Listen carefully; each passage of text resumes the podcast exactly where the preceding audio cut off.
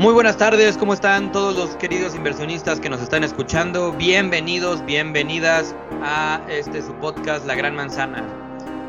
Pues vamos a saludar y ver cómo está el día de hoy Eric, el día de hoy Oman, ¿cómo están brothers? Muy bien, yo la verdad este, eh, muy emocionado por la locura de las criptos, sobre todo estoy muy feliz de ver mi portafolio de Ethereum y pues con una lluviecita, un cafecito, me da mucho gusto estar con ustedes amigos en otro, en otro episodio de La Gran Manzana.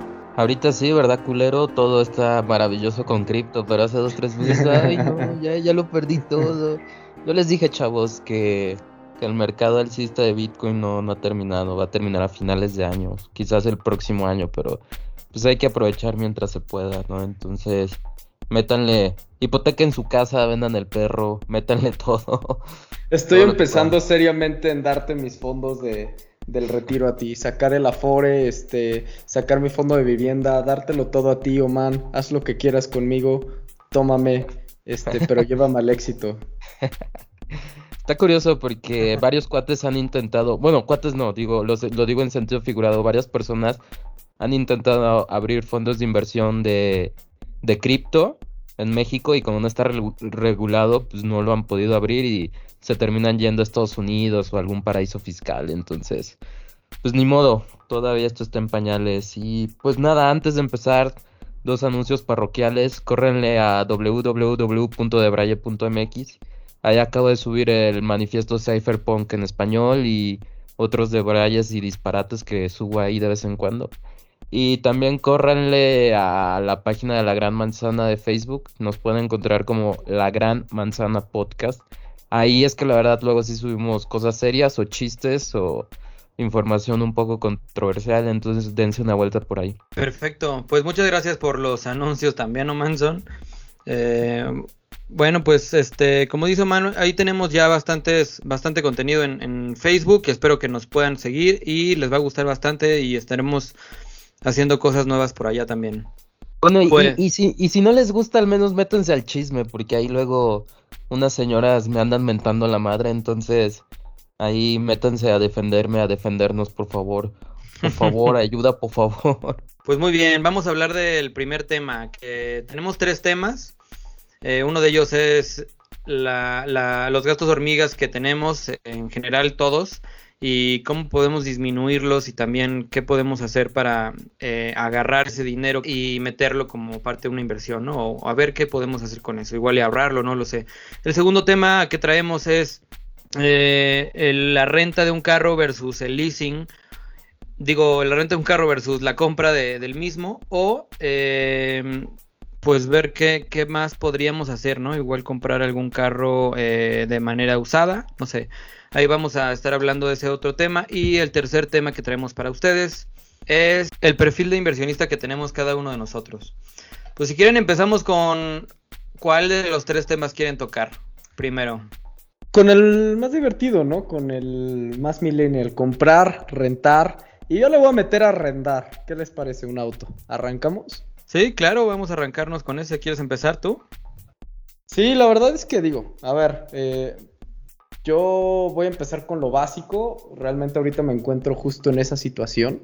Estoy indeciso si me conviene comprar un coche, me conviene, este, pues justo eh, arrendarlo o, o bueno, eh, ¿Cuál era el otro, el otro que íbamos a revisar? No, realmente, realmente es compra y leasing. En el, en el, leasing puede ser un leasing para empresa o de manera empresarial o un leasing de manera más personal. O igual podemos ver la opción de comprar un carro usado, güey. Pero tú, tú ya tienes carro, ¿no? Yo, yo tengo un auto. Yo tengo un auto, este, es modelo 2018. En este momento estamos a 1 de septiembre del 2021. Eh, o sea, mi coche está eh, con 3 años, 9 meses de vida, más o menos. Eh, y pues la verdad es que, a ver, me, me, encuentro justo en ese, en ese punto de tomar decisiones de adulto, o seguir tomando decisiones de, de adulto joven, puberto, eh, irresponsable. Porque, pues al final, mi, mi, coche no necesita ser reemplazado. Es algo que he estado súper analizando, o sea, no necesito estar eh, ahorita en este momento buscando un auto y no lo necesito reemplazar. Pero pues al final siempre nos gana como esa cosquillita que creo que sí es mucho de nuestra cultura de estar estrenando el auto último modelo o algo así. Algo interesante que... ¿Qué pasó? Antes de que continúes, me acabas de recordar de algo. Te quiero lanzar una pregunta con veneno, así bien venenosa, agresiva. Échala, güey. Ahí te va una de las principales trampas de la clase media, no solo en México, y digo, la verdad, eh, la pregunta no va, no va con, con maña hacia ti, sino una de las principales trampas de la clase media en México y en Latinoamérica y en muchas partes del mundo es esta filosofía de comprar cosas que no necesitas con el dinero que no tienes para impresionar a gente que no le importas, ¿no? Ese es Completamente de acuerdo. el eterno bucle de la clase media, ¿no? Porque seamos honestos, ¿no? Si, si tú vas con alguien que verdaderamente tiene dinero, uno de los consejos básicos que te dan es, mira, a ver, si tú quieres comprar un asset como es un coche y no puedes pagarlo en efectivo dos, tres veces, es decir, un ejemplo muy trivial, si tu coche cuesta 300 mil y no tienes disponible en tu mano, en tu cartera 900 mil, no te hagas güey, no tienes dinero, no lo compres, realmente estás cayendo en la trampa de la clase media. Entonces, antes de que te inspires a decir, no, es que la tasa de interés de leasing, ¿no sientes que estás cayendo en la trampa de la clase media? Es que para allá iba y por eso hacía el hincapié de, la, de las decisiones de adulto responsable o de adulto puberto pendejo. Eh, ¿Por qué? Porque, pues, a ver, mi, mi, analogía fue en dos, va en dos sentidos, porque todavía no tomo la decisión. La primera es, ¿por qué justo, o sea, un Mark Zuckerberg, un este, Leonardo DiCaprio traen un pinche Prius como yo? ¿Sabes? Es como justo un tema de por qué, ¿no? Y es un tema de personalidad y, me, y me, voy a meter un poquito aquí como en el tema un poquito más, más como de, de psicoanálisis, que es pues que el coche lo ven como algo que es, no como algo que hace o te hace. Entonces creo que por ahí estaba viendo mi analogía, eso es como muy personal y creo que hace sentido. Y por el otro lado también me puse a pensar, a ver, estoy pensando en comprarme un coche de medio millón de pesos. ¿Qué negocio no puedo poner con medio millón de pesos? Más que ahorrarlo, más que invertirlo, que también son decisiones inteligentes. ¿Qué negocio no podría poner con 500 mil pesos? Podría poner una franquicia, podría poner algún tipo de, de local, podría incluso poder invertirlo en el negocio de algún amigo, asociarme con alguien, poner un, negocio tradicional, no sé, estoy pensando un, un pequeño restaurante, un, pequeño puesto de algo, este, no lo sé, creo que justo esas fueron, mis dos analogías y creo que estamos en algo, en algo, este, pues muy, muy, muy de la cultura y, y pues por el otro lado también pues a leer cómo los europeos, pues realmente están muy cómodos con con autos de 10, 15 años de, este, de antigüedad y, pues pertenecen a clase media, clase media alta, porque justo el coche pues no necesariamente tiene que ser el último modelo y por eso es que somos pues un mercado tan atractivo. Este, entonces pues bueno, justo es en eso. Ahora el tema del leasing lo exploré eh, y lo exploré por dos temas. El primero es, no me comprometen a comprar un coche. O sea, realmente yo el leasing lo estaba viendo como pues ahora sí que un, tema de renta tal cual, donde pues firmo un contrato por cierto kilometraje o por cierta temporalidad y ya después yo decido si me quedo el coche o no. Se me hizo como algo más inteligente donde a lo mejor iba a tirar, no lo sé, este, una cuarta parte del valor del auto a la basura, pero al final no iba a adquirir una deuda completa de un auto. Y por el otro lado, pues bueno, yo personalmente no tengo una figura de persona física este, con actividad empresarial o de persona moral, que para mí pueda hacer sentido el tema de, la deducción de impuestos, que ahorita seguro ustedes van a profundizar más. Entonces, pues sí, justo puede que todavía caiga en, las, en, la, en la trampa del capitalismo rapaz latinoamericano estadounidense, este, o pues puede que pueda tomar una decisión inteligente financiera, pero la neta sí está bien bonito el coche que me quiero comprar. Oye, güey, es que hay, ciudades, por ejemplo, la Ciudad de México y Monterrey, la verdad es que un coche es meramente aspiracional. Eh, porque la verdad el sistema de transporte público, pues, que bien que mal, pues funciona, ¿no? Y la verdad puedes ir sin problemas a varios puntos de la ciudad. Pero, por ejemplo, para los que han estado, manejado, vivido, turisteado en Estados Unidos, pues la realidad es que es algo básico, es, es, un asset de primera necesidad, no, no es algo que, sea aspiracional o un lujo. La verdad es que necesitas sí o sí tener un coche en muchas ciudades de Estados Unidos. Pero por ejemplo, tú que estás en Querétaro, que es como un punto medio que, pues sí, el sistema de No, no es punto medio. es deficiente. Entonces, como que si entras en este dilema si realmente es un tema aspiracional o es una necesidad, ¿no? Pero, güey, Completamente para de acuerdo. pero para ciudades como tipo Querétaro, en donde realmente las distancias son más largas, güey, que en la ciudad, yo creo que sí es una necesidad. Pero también entramos en un tema en donde, pues justamente lo que decía Eric, queremos, quiero un carro o no quiero un carro y nada más me gustaría tener un carro X.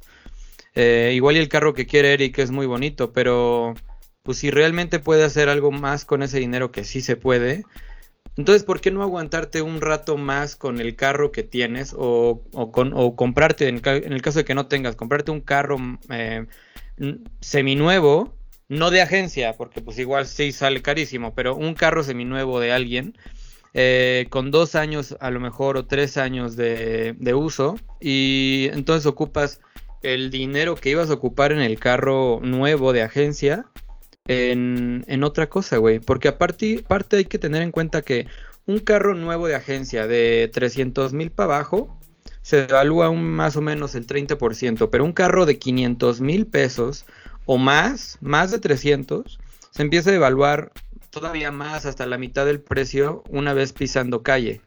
Entonces, pues, ¿para qué ocupar tanto dinero cuando realmente tu carro va a valer, mm, pues, muchísimo menos ya una vez que pise calle, ¿no? Yo creo que ya, son muchísimos temas ahí para tocar y debrayarse como la página que tienes. Pero mm, no sé, yo soy más de la idea de comprar un carro usado. Sinceramente, yo creo que comprar un carro usado. Y si tienen una empresa o son o tienen esta figura fiscal, comprar, eh, rentar en la parte de leasing el carro para la deducción fiscal. Completamente, ahí completamente valdría la pena. Es, mm, es más negocio que, que otra cosa. Creo que le diste al clavo a algo, Félix, que, que, que, pues bueno, yo lo voy a relacionar como el mejor conse- consejo que me ha dado una exnovia de no te compres un coche nuevo. O sea, realmente, este, el comprarte un coche de agencia es de las decisiones financieras, pues, podría decirse más ilógicas que, que hay. Entonces, concuerdo completamente, el, el tema de un coche seminuevo es algo muy inteligente por dos cosas. La primera es la devaluación que hubo este, ya para ese auto, pues prácticamente valor-precio es mucho mayor a la de un auto recién salido de la agencia. Este, les voy a dar un pequeño dato, o sea, realmente el, el- el mercado de seminuevos en México asciende a los 4 billones de dólares al año. Entonces es, una locura, por eso Kavak está donde está, por eso este, OX Autos está donde está y por eso este, las agencias están teniendo nuevas estrategias donde mucho de su foco está en los seminuevos, ¿no? Porque realmente se está volviendo, pues obviamente con la reducción del poder adquisitivo de la gente algo, algo este, muy importante y sobre todo también por las nuevas generaciones que pues al final como, como man pues se resisten por más todo lo que van a poder resistirse a comprarse un auto porque hippies, pero pues al final porque tampoco lo necesitan y por ende pues el mercado de agencia cada vez es menor. Realmente los autos que están vendiéndose ya nuevos de agencia pues han venido cayendo muchísimo y creo que por ahí Oman nos puede dar un poquito más, pero un poquito más de información. mételo. En vez de que andes comprando coches, mételo todo a cripto, hijo. Y el mismo cripto te va a comprar el coche que tú quieras de contado en uno o dos años. Completamente Estamos Güey, de pero, acuerdo.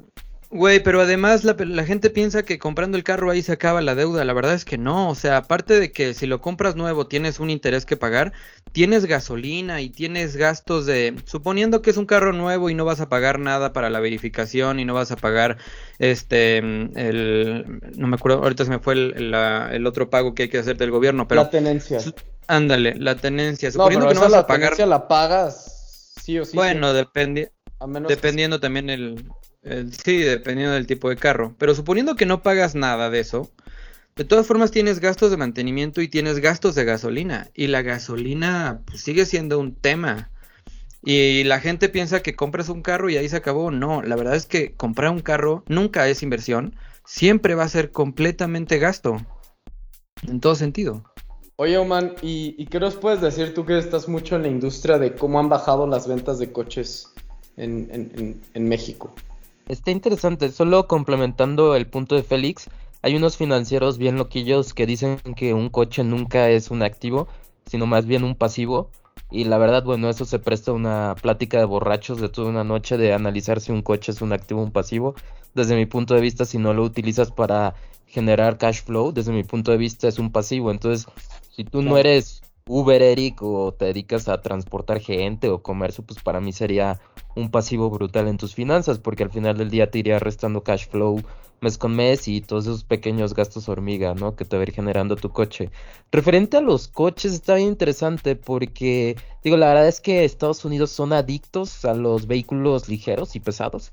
Eh, y ustedes dirán, bueno, ¿por qué están hablando de Estados Unidos? Y la respuesta es muy simple, porque México se ha vuelto un país de maquila, ensamble y manufactura de vehículos. Y pues bueno, tú que vives en el Bajío, Eric, lo debes de saber.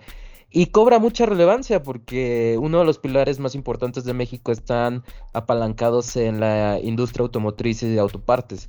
¿Cuál es el panorama en los próximos años? La verdad es que es poco alentadora, ya lo decía en un podcast. Eh, a nivel de producción en México se está reduciendo los niveles de producción. La expectativa es que para el 2024 lleguemos a los mismos niveles de, de producción que teníamos por ahí del 2018, 2019. ¿Y por qué estoy lanzando todos estos números que parecieran no tendrían sentido?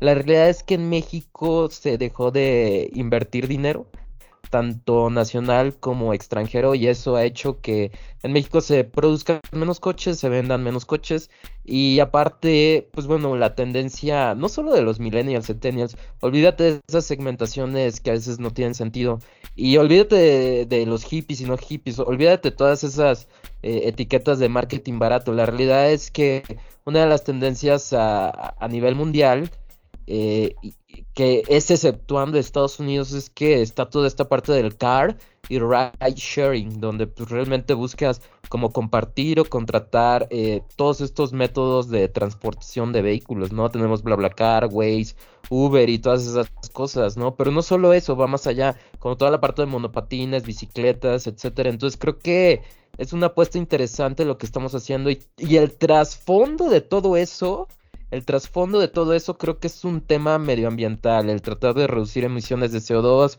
que las nuevas generaciones son un poco más conscientes, que prefieren sacrificar la comunidad y, el lujo y el estatus que te puede dar un coche para poder ser un poco más empático con tu medio ambiente, ¿no? Que al final del día eso es una jalada, porque la mayor cantidad de emisiones de CO2 y y de gases invernaderos proviene de actividades industriales que no tienen nada que ver con los coches. Pero bueno, esa es la idea que muchos medios de comunicación te venden para hacerte sentir mal y no compres un coche y viajes en metro, en bicicleta, eh, Uber, Waze, lo que sea, bla, bla, car, ¿no? Entonces es, es un dilema interesante el que tú puedes llegar.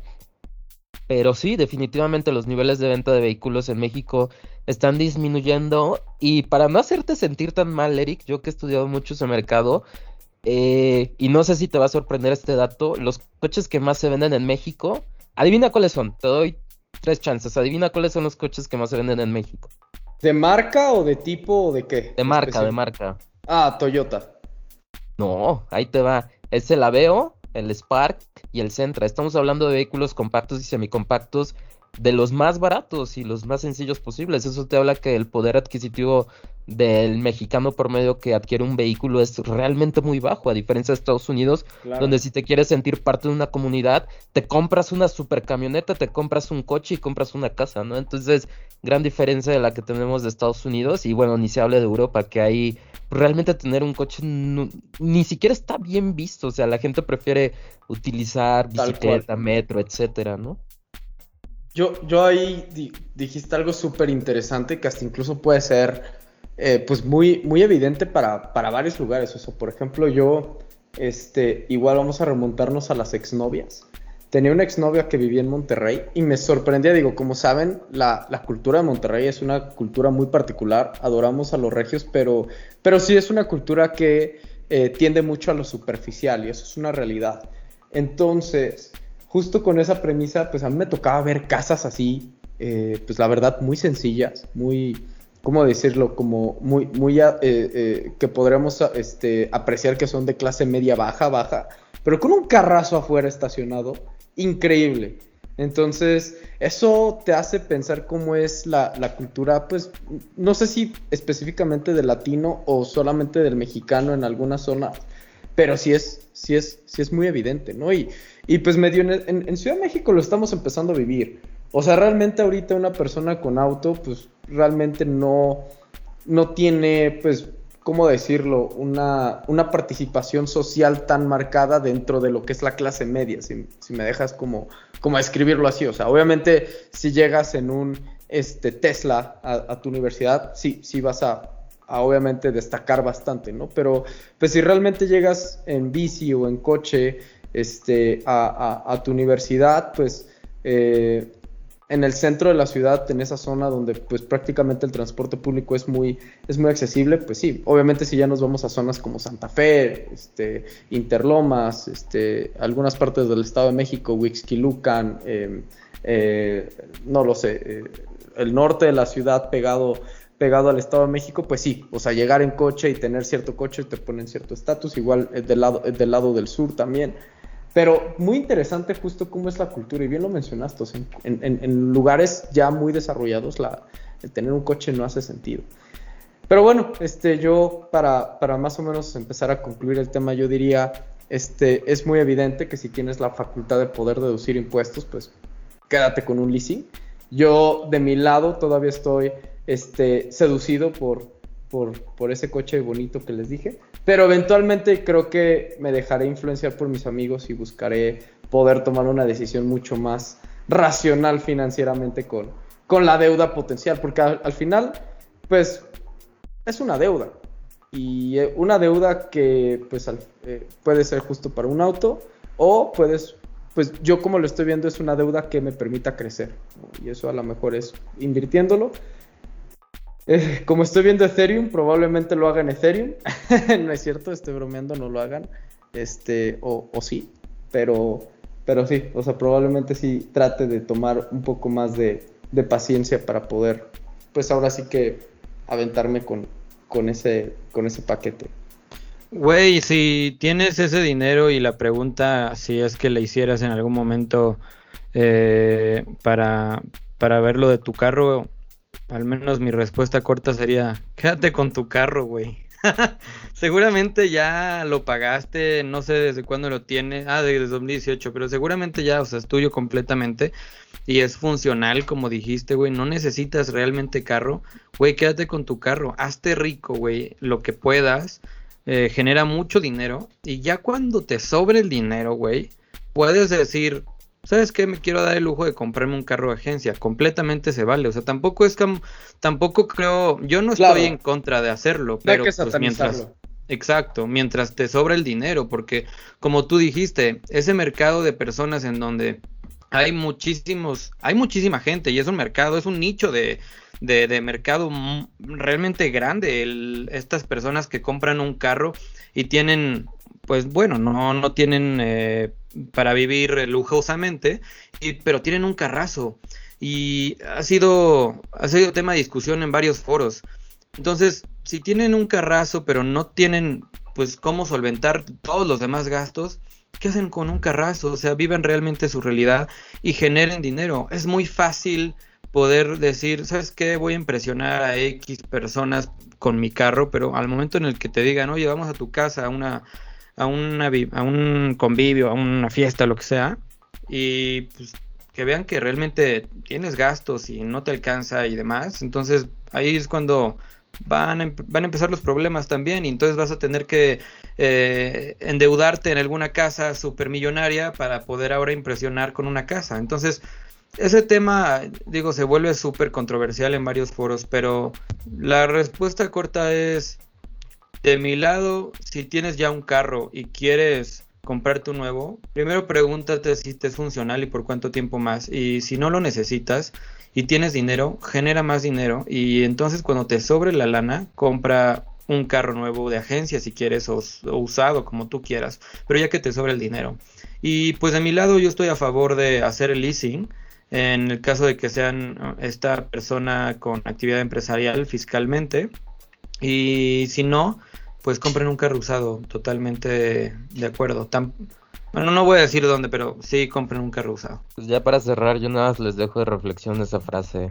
Ahí acuérdense, si no tienen tres veces el valor del asset que quieren comprar, pues realmente no tienen el dinero y no sería recomendable que lo compren. Y pues acuérdense de la frase de la eterna trampa de la clase media, media baja, media alta, como le quieran llamar, es gastar el dinero que no tienen para comprar cosas que no necesitan, impresionar a gente que no le importa, ¿no? Y ya para cerrar, pues eh, en el canal de YouTube de Omar Educación Financiera, él hizo el análisis de leasing, renta y compra. Y él llegó a la conclusión que es más barato la parte de leasing. Entonces, si lo quieren ver a detalle, eh, vayan al canal de Omar Educación Financiera. Ahí se llama Encontré cómo tener un auto nuevo pagando lo mismo que un usado. Va.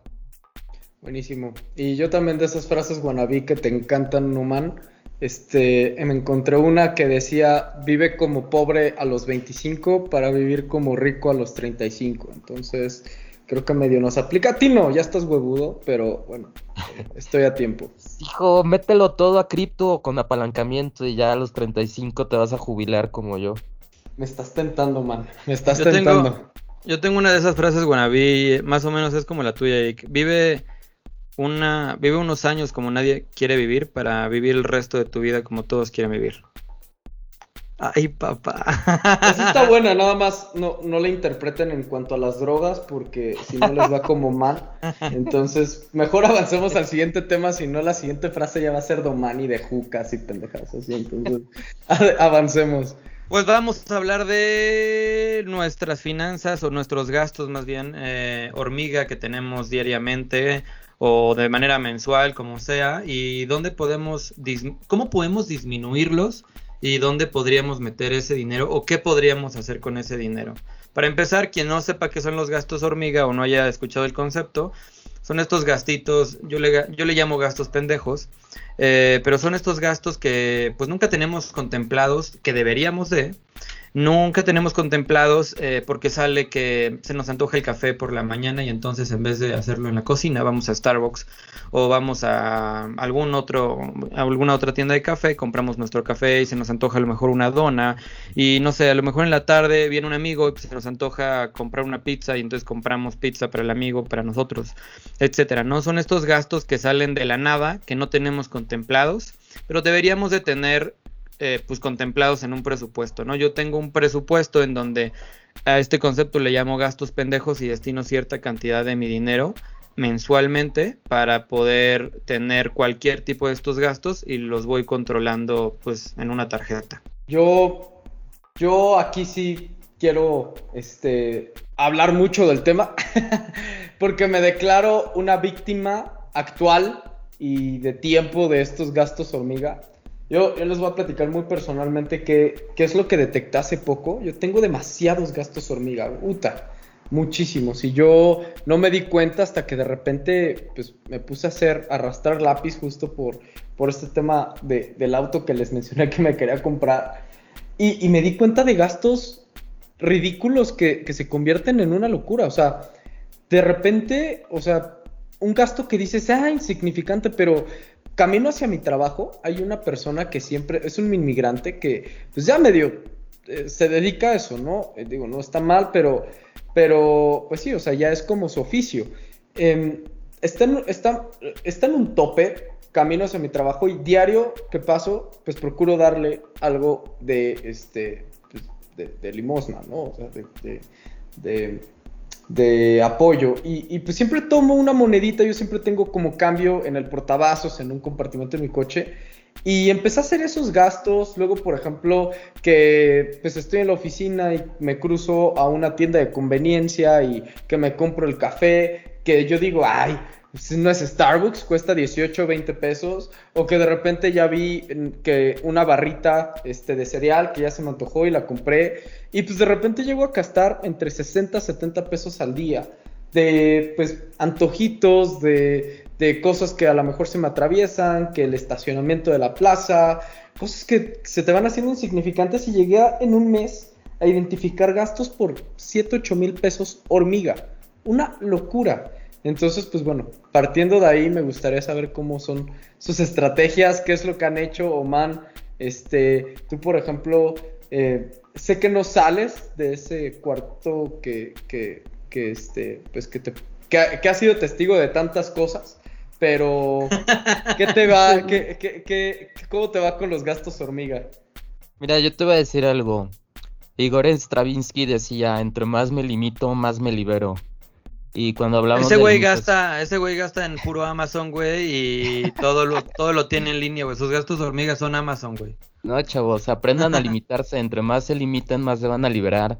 Tengan un presupuesto de sus gastos hormiga y muchas cosas van a ser más, sen- más sencillas. Pero la verdad, yo no quiero irme por la línea fácil y sencilla que van a encontrar en cualquier libro barato de educación financiera de sí, aprende a controlar tus Échale. gastos hormiga, redúcelos. Ah, yo me acuerdo mucho de una frase que alguna vez me dijeron, y ahí les va, grábensela. No está caro, ganas poco. ¿Qué significa? Si tú trabajas con esta mentalidad de, puff, me voy a limitar este café, esta coca, no le voy a dar al viene viene, pues ¿cuánto te gastas al mes? Lo que sea, mil, dos mil, tres mil, cinco mil pesos. Yo te haría la pregunta, ¿realmente tú no tienes la capacidad de generar un flujo de efectivo o un ingreso de mil, dos mil, tres mil, cinco mil pesos al mes adicional? ¿Realmente no tienes la capacidad? ¿Por qué en vez de limitarte no buscas generar otras fuentes de ingresos para que no vayas por la vida tratando de limitar esos pequeños gastos hormiga, ¿no? A lo mejor puede ser un enfoque muy agresivo y, y- muy capitalista el tratar de buscar más, más ingresos y no limitarse, pero la verdad es que es una visión muy válida, o sea, en vez de que pierdas tu tiempo haciendo un presupuesto y decir, no, hoy no voy a comprar un café o no voy a comprar un agua en el Oxxo, pues mejor invierte ese tiempo en pensando cómo vas a generar más fuentes de ingreso. Y la verdad creo que hay que hacer un balance, o sea, está bien encontrar nuevas fuentes de ingresos y limitar tus gastos hormiga, creo yo. Y no sé ustedes, pero uno de los gastos hormiga más importantes que yo he detectado, por lo menos en mi círculo social, generalmente son como estas reuniones sociales, ¿no? Donde sales, compras botana, alcohol, lo que sea, y, y ahí sí se va mucho dinero, ¿no? No sé ustedes. Totalmente. No, totalmente. Y creo que dijiste algo brillante que, que pues de alguna forma parece tan obvio, pero a la- al final se vuelve pues algo, algo tan inexplorado como justo es eso. O sea, ¿por qué no pensar en jugar el juego, no, man? Del capitalismo. O sea, culpa al juego, no al jugador. Y creo que pues las cosas se dan para que lo hagamos. O sea, es tan fácil hoy en día hacer dinero. Bueno, es más, ahí creo que podemos abrir la línea de discusión. Porque justo a partir de lo que dice Soman, ¿qué le podremos decir a nuestros escuchas que podrían hacer para no quebrarse la cabeza? Este, para no, ¿cómo decirlo? No caer en estrategias tan agresivas como mencionabas, pero que te generen un ingreso. Algo que justo pueda cubrir, no lo sé, un 10, 15% de tus gastos, que sea como algo que eventualmente puedas ir creciendo. ¿Por donde tú o, o Félix, tú también pudieras decirle a, a nuestros escuchas, oye, pues te acabo de decir que, que, este que lo ideal es poder hacer nuevas fuentes de ingreso, creo que es de lo más brillante que hemos dicho en este podcast, pero ¿cómo no les decimos lo, de lo, lo, lo mismo de los libros baratos que dices, no man? Así de, no, pues este, eh, pon una, este, empieza por algo, y siempre te dicen, empieza por algo, y empieza por algo, sí, güey, pero ¿por qué empiezo? ¿Sabes? ¿Qué me dirías ahorita que pueda hacer para poder lograr esas fuentes de ingreso? Y, y pues bueno, ya sé que cripto, pero eh, expandámonos. Güey, a ver, yo, yo tengo algo igual, yo tengo algo que decir. algo como lo que dijo Man, también lo menciona Juan Diego Gómez en su libro. Y bueno, en varios de sus libros. Y es eh, No es el güey de Forex, ¿verdad, Félix? Juan Diego Gómez. No, güey, no, él Ah, tiene... Ya no. te iba a mutear. Ok, sí. no, tiene varias cosas él y gana de varios lados. Este, él, dice algo muy cierto en uno de sus libros y es eh, que le pone a una, a una persona eh, grande, eh, le dice, oye, oiga, usted puede hacer más dinero, podría, no sé, podría invertir en, en Forex o podría invertir en stocks o en cualquier inversión que quieras. Y le dice la persona, no, pero es que yo no sé y no podría aprender. No, es que no tengo tiempo. Mm. Y entonces le dice, le pregunta a este Juan Diego, ok, oiga, y si yo la pongo en alguna situación, vamos a exagerar las cosas y vamos a ponernos en una situación de muerte en el que o tiene que trabajar o puede no trabajar y nada más morir. Pero si trabaja, no se va a morir, no le va a pasar nada. Entonces la persona obviamente reacciona y dice, no, pues claro que voy a trabajar. Ah, bueno, entonces, ¿tiene tiempo o no tiene tiempo de hacer las cosas? Porque esta, esta, mm, eh, este ejercicio es justamente de tiempo. Si usted no trabaja, pues se va.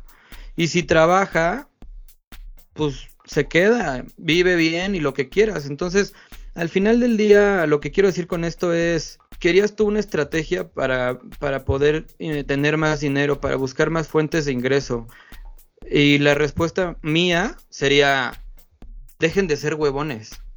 Porque la gente es huevona, güey. No genera ingresos porque no quiere. La gente escucha 10, 10 podcasts diferentes. La gente hace mm, mil cosas diferentes en su mismo trabajo. Se desvela hasta las 2 de la mañana para hacer lo mismo en su trabajo desde las 7 de la mañana.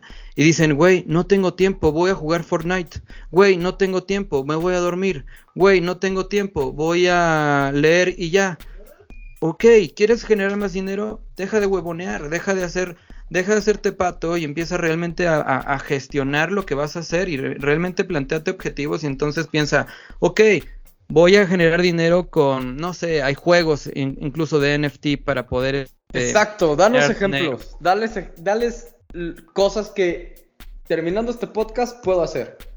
Bueno, a nuestros hay, hay juegos hay juegos de NFT donde pueden ganar dinero. Pueden ganar dinero por medio de una beca y ustedes no invertir, sino nada más empezar a generar. O pueden eh, invertir una lana y entonces empezar a generar. Esos son juegos de NFTs. Ahora hay también NFTs que se compran y pues una vez que los venden o que pasa algo en el, en el mundo de NFT, eh, incrementa su valor y entonces ya, ya tienen ustedes el activo, ahora lo venden y empezar a hacer esa transacción. La parte de cripto ya la conocen, stocks y forex y también existen este pues los convencionales, ¿no? También tienes negocios en Amazon que puedes crear, tienes este estas páginas como la, la parte de, de escribir o, o, ver la parte de escritura que tienen otros, eh, que tienen eh, personas que publican libros y te pagan por por corregir este, eh, la escritura de alguna persona. Tienes esta parte de Amazon Publisher que es para poder publicar libros y te pagan, pues, depende de cuánto cueste tu libro, ¿no? O sea, tienes muchísimas fuentes de empleo. El pedo es que la gente le da hueva, güey. Ese, ese es el pedo. Y ya no me voy a emocionar más porque me pero a la gente le da hueva, güey.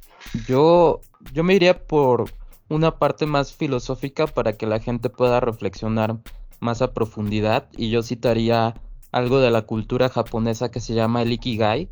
El Ikigai significa la razón de ser.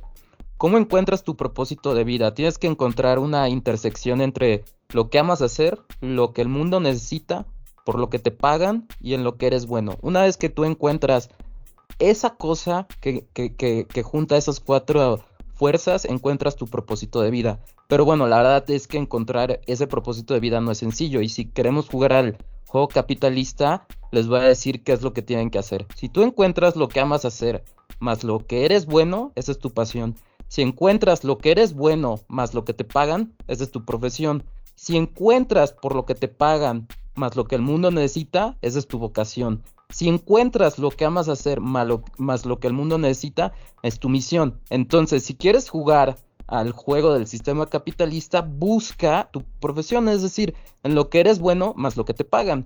Y yo les doy dos ejemplos. Por ejemplo, hay, hay un DJ aquí en la Ciudad de México que me gusta mucho, es medio underground, se llama Chuck Pereda y él lanzó un curso de, de, música electrónica súper, súper básico, es un curso como de 5 horas, y ese cuate en menos de un año se metió como 2 millones de pesos, menos impuestos.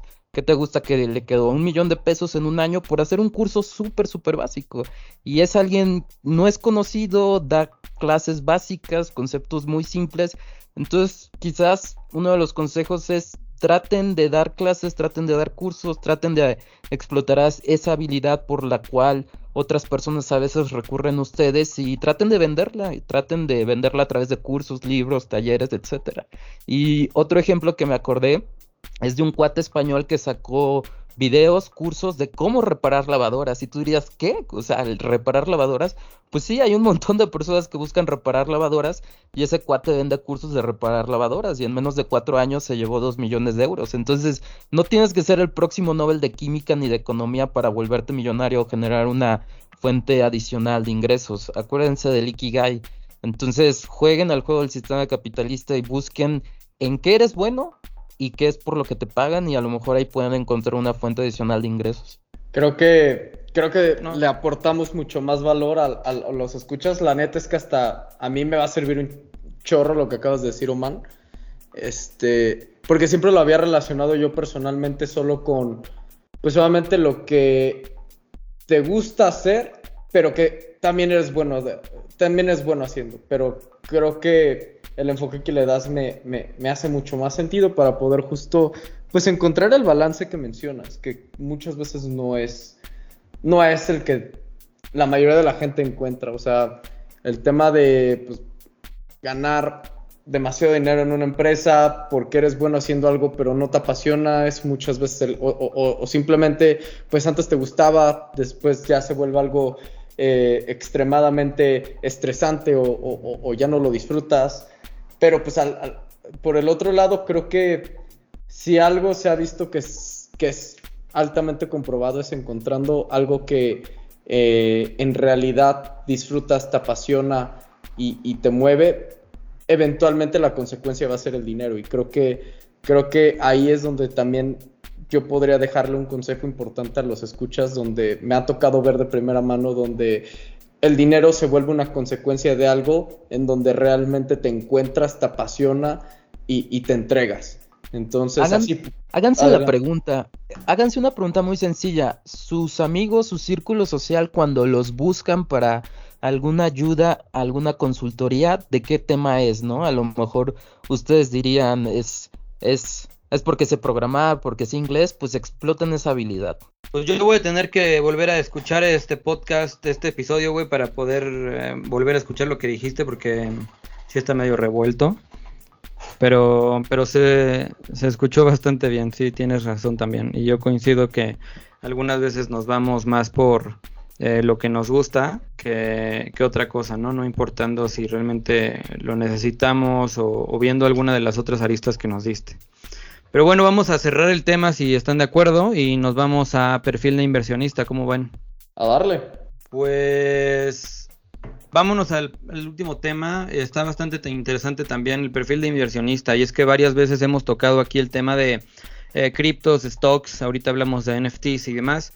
Pero realmente nunca hemos tocado el tema de a qué perfil de inversionista vas tú. Creo que en algunos episodios lo tocamos como muy rápido, nada más dijimos más o menos que era ya.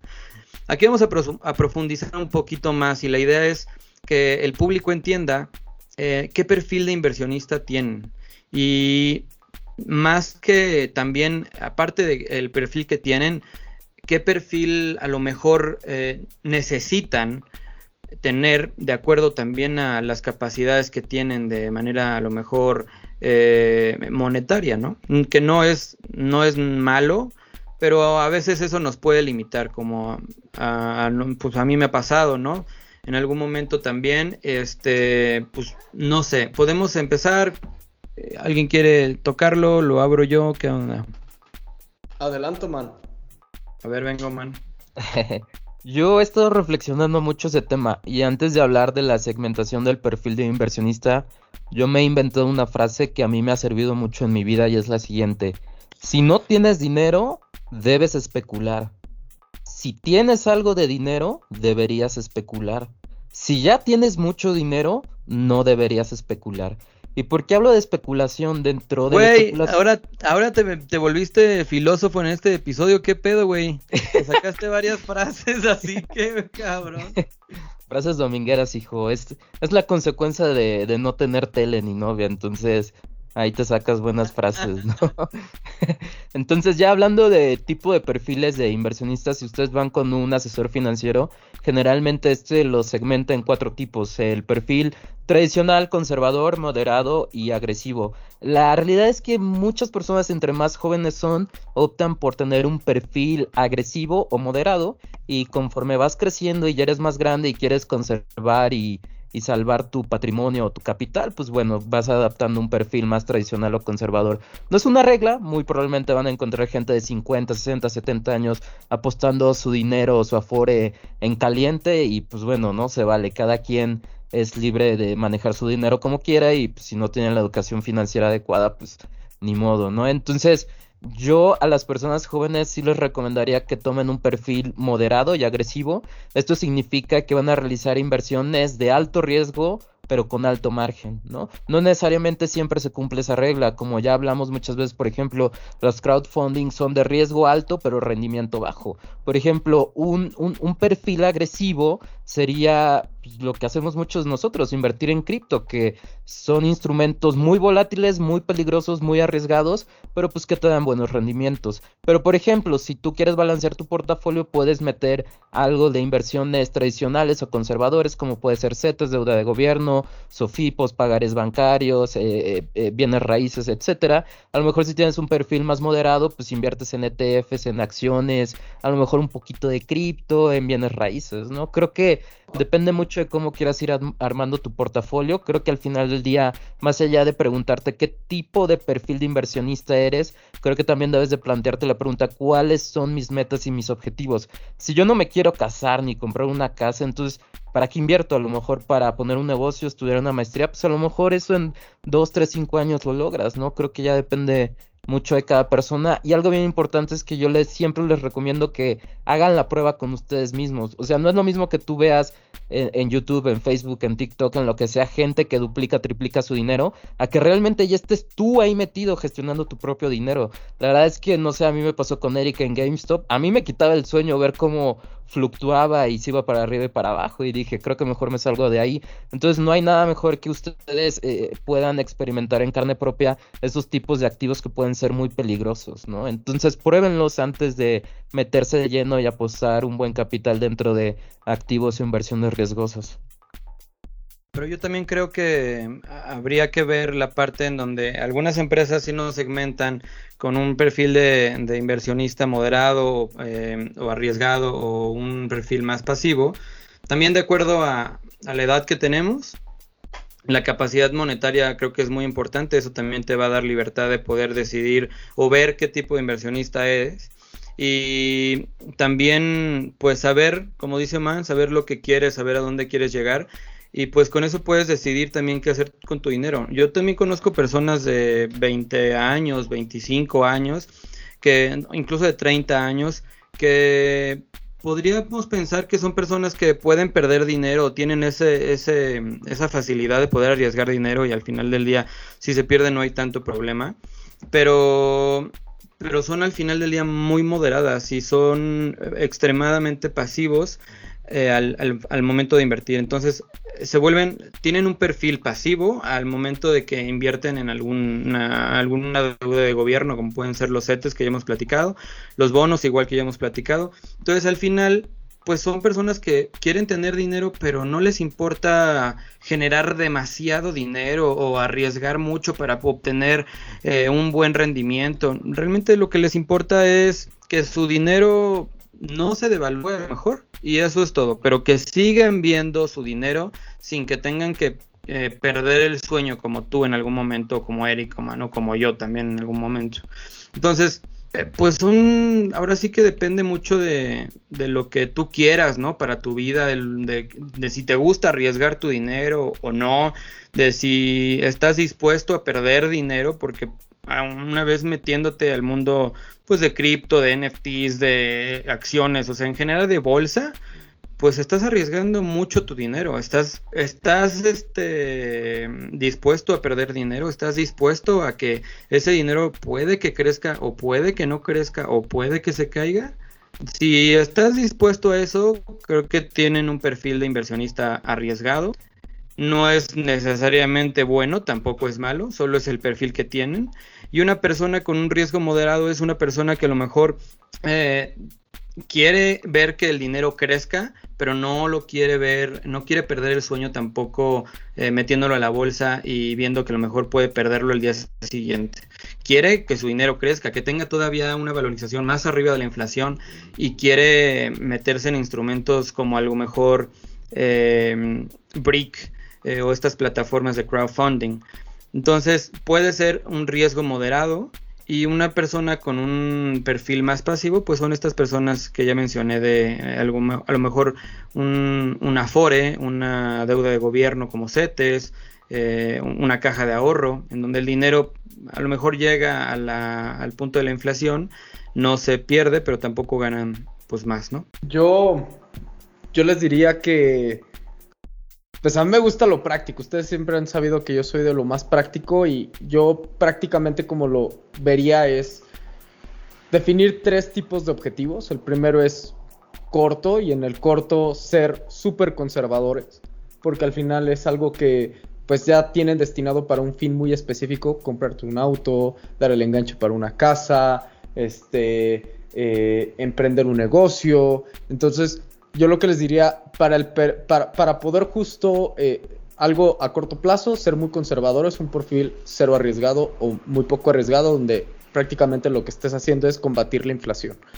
Dos, el de mediano plazo, aquí volverte un poquito más estratégico y poderte decir, alócate en un portafolio 50% con un perfil arriesgado, 50% con un perfil conservador, donde prácticamente este 50% justo sea para poder combatir la inflación, el otro 50% sea para poder entrar en instrumentos pues serios y arriesgados.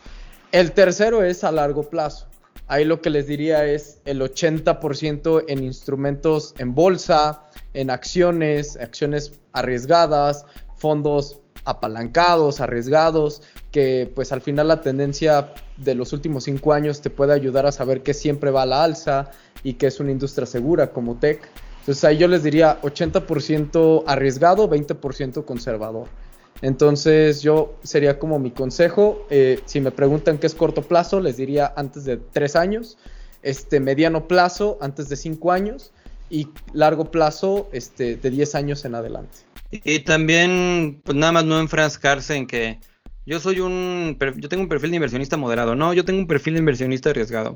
Realmente no hay una definición como tal. O sea, estas definiciones que estamos sacando son de todo lo que ya hemos leído, estudiado y demás, y de lo que experiencia que tenemos. Pero no hay como tal eh, un diccionario que te diga que esto es así. Eh, entonces, como dice Eric, pueden tener, eh, pues puede ser un medio, ¿no? Entre moderado y agresivo, puede ser un medio entre los tres, no sé, pero puede, pueden, este, eh, pueden ser al final del día variados. Entonces, no se enfrasquen con uno solo y pues ya, nada más. Espero que les haya servido. ¿Alguna bibliografía, Human, alguna fuente donde nuestros escuchas pudieran encontrar pues algo más como una guía más, más detallada de cómo encontrar su perfil de, inversionista. Hay dos libros, uno que me gusta mucho, que se llama El inversor inteligente. Este fue escrito por Benjamin Graham.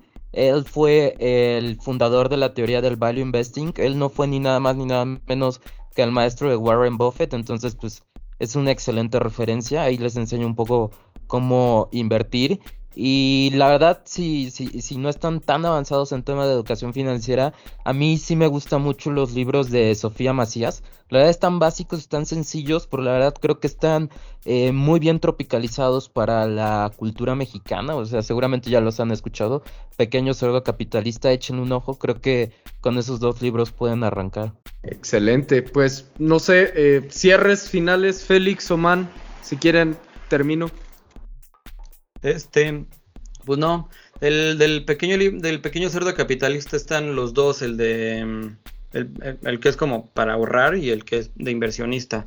Cualquiera de los dos yo creería que es muy bueno y y pues aparte de ellos pues no, pero este nada más, muchísimas gracias por escucharnos.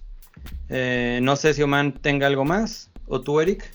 Yo, yo nada cerraría diciendo, hay una frase de Carl Jung que me gusta mucho y dice, hasta que lo inconsciente no se haga consciente, el subconsciente seguirá dirigiendo tu vida y tú le llamarás destino. Digo, pues Carl Jung lo Ah, aplicaba mucho a la psicología. Oh, man, Pero- ya deja de ver a Diego Rosarín. Sí, por favor. cabrón, no mames, güey. A Diego. Ros- no, Diego Rosarín le tira basura al capitalismo como no tienes idea, ¿no? Es- ya hablaremos de eso después. Pero el punto que quiero llegar con esta bien frase es que hasta no hagan conscientes sus necesidades financieras, eh, su vida la llevarán diciendo que todo es destino, que es culpa del gobierno, es culpa del país, es culpa de mi empresa, es culpa de mi jefe. Entonces, pues aprendan a ser conscientes su inconsciente, chavos. Entonces, pues practíquenlo, reflexionen y si quieren más frases domingueras visiten debraye.mx. Pues muchas gracias, Eric. ¿Algo más? Ahora sí, como diría Man, compren cripto mucho y este todo lo que tengan su quincena directo a cripto, Ethereum en específico y pues manténganse este saludables. Estamos entrando en una nueva ola, nada menor. Este, gracias por otro episodio.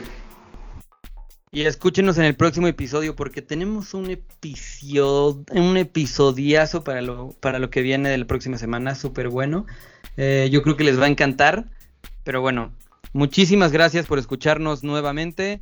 Este es su podcast La Gran Manzana. Eh, recuerden que estamos en Apple Podcast, eh, Google Podcast, Spotify. Y nos pueden encontrar en Facebook como La Gran Manzana. Tenemos una comunidad ya creciente y grande allá. Y también estamos en Instagram como La Gran Manzana. Muchas gracias. Que tengan excelente noche y nos escuchamos pronto. Hasta luego. Pórtense mal.